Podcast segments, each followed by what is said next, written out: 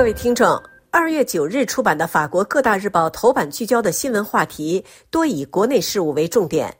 法国多数党遭遇危机的背景下，总统府周四晚间为新政府增添了新一批内阁成员。新总理任职一个月后，终于完成了组阁。这是《费加罗报》和《解放报》突出的重点。《十字架报》聚焦法国教育部长拉希达·达迪在贫困区域大力推行文化事业，旨在帮助青少年提高自我认知。《回声报》关注国内高管就业市场，强调某些部门面临招聘困难的难题。人道报则披露了土耳其狱中库尔德政治犯发起新的绝食抗议，呼吁释放库尔德解放运动领导人奥贾兰，并通过谈判实现和平。此外，回声报和解放报分别报道了中国通货紧缩的消息。欧洲继续受到通胀困扰之际，中国却面临通货通缩的压力。回声报指出，今年一月，中国消费者价格指数进一步下降。除了食品价格的变化以及基数效应外，在消费者信心危机的背景下，中国的通胀率几乎为零。根据中国国家统计局周四披露的数据，一月份居民消费价格指数同比下降百分之零点八，成为二零零八二零零九年金融危机以来的最大降幅。不过，在经济学家的眼中，相关数字与食品价格密切相关，并取决于基数效应。今年一月，居民消费价格指数同比降幅扩大，主要原因是去年的农历新年春节在一月，加上疫情防控结束后消费需求增加，因此对比基数产生影响。而二零二四年的春节是二月十日。受春节影响，经济学家普遍预计二月份物价指数将回升。报道引述花旗银行经济学家的观点指出，如果季节性因素发挥作用，二月份的总体数字可能接近于零。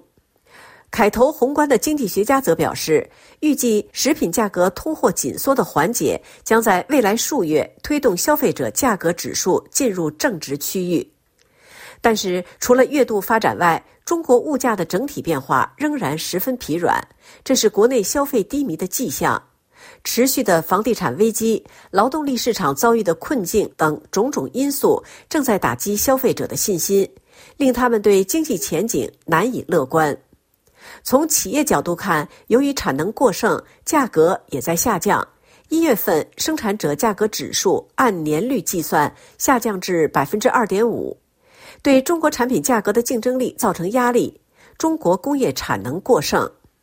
二零二三年，中国的通胀几乎为零，今年的通胀也应保持在有限的范围内。鉴于中国央行放松货币政策，国际货币基金组织预计，二零二四年消费者价格将平均上涨百分之一点六，经济增长预计为百分之四点六。国际货币基金在刚刚发布的关于中国的报告中指出，随着产出缺口的缩小以及大宗产品价格下跌的负面影响的消退，预计通胀将逐渐加速。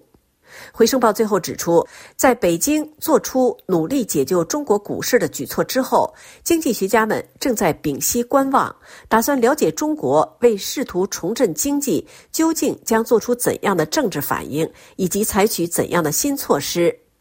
中国政府将于三月初公布二零二四年的通胀目标和增长目标。解放报在报道相关消息时分析指出，中国消费者价格指数下降幅度超出彭博社调查中分析师的预测，基数效应并不是此一指数大幅下跌的唯一原因。荷兰国际集团的经济分析人士认为，拖累通胀的主要因素仍然是食品价格。一月份食品价格同比下降百分之五点九，创历史新低。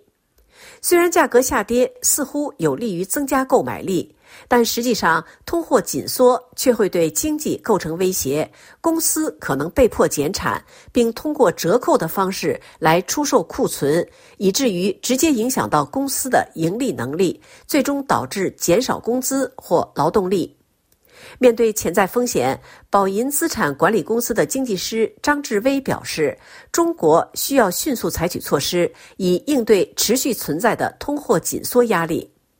解放报指出，虽然北京曾多次宣布拯救措施，尤其是针对房地产业，但至目前为止没有取得预期的效果。近月来，中国股市大跌，糟糕的数据导致证监会主席易会满于二月七日被免职。以上是本台今天的法国报纸摘要节目，由刘芳选播，感谢收听。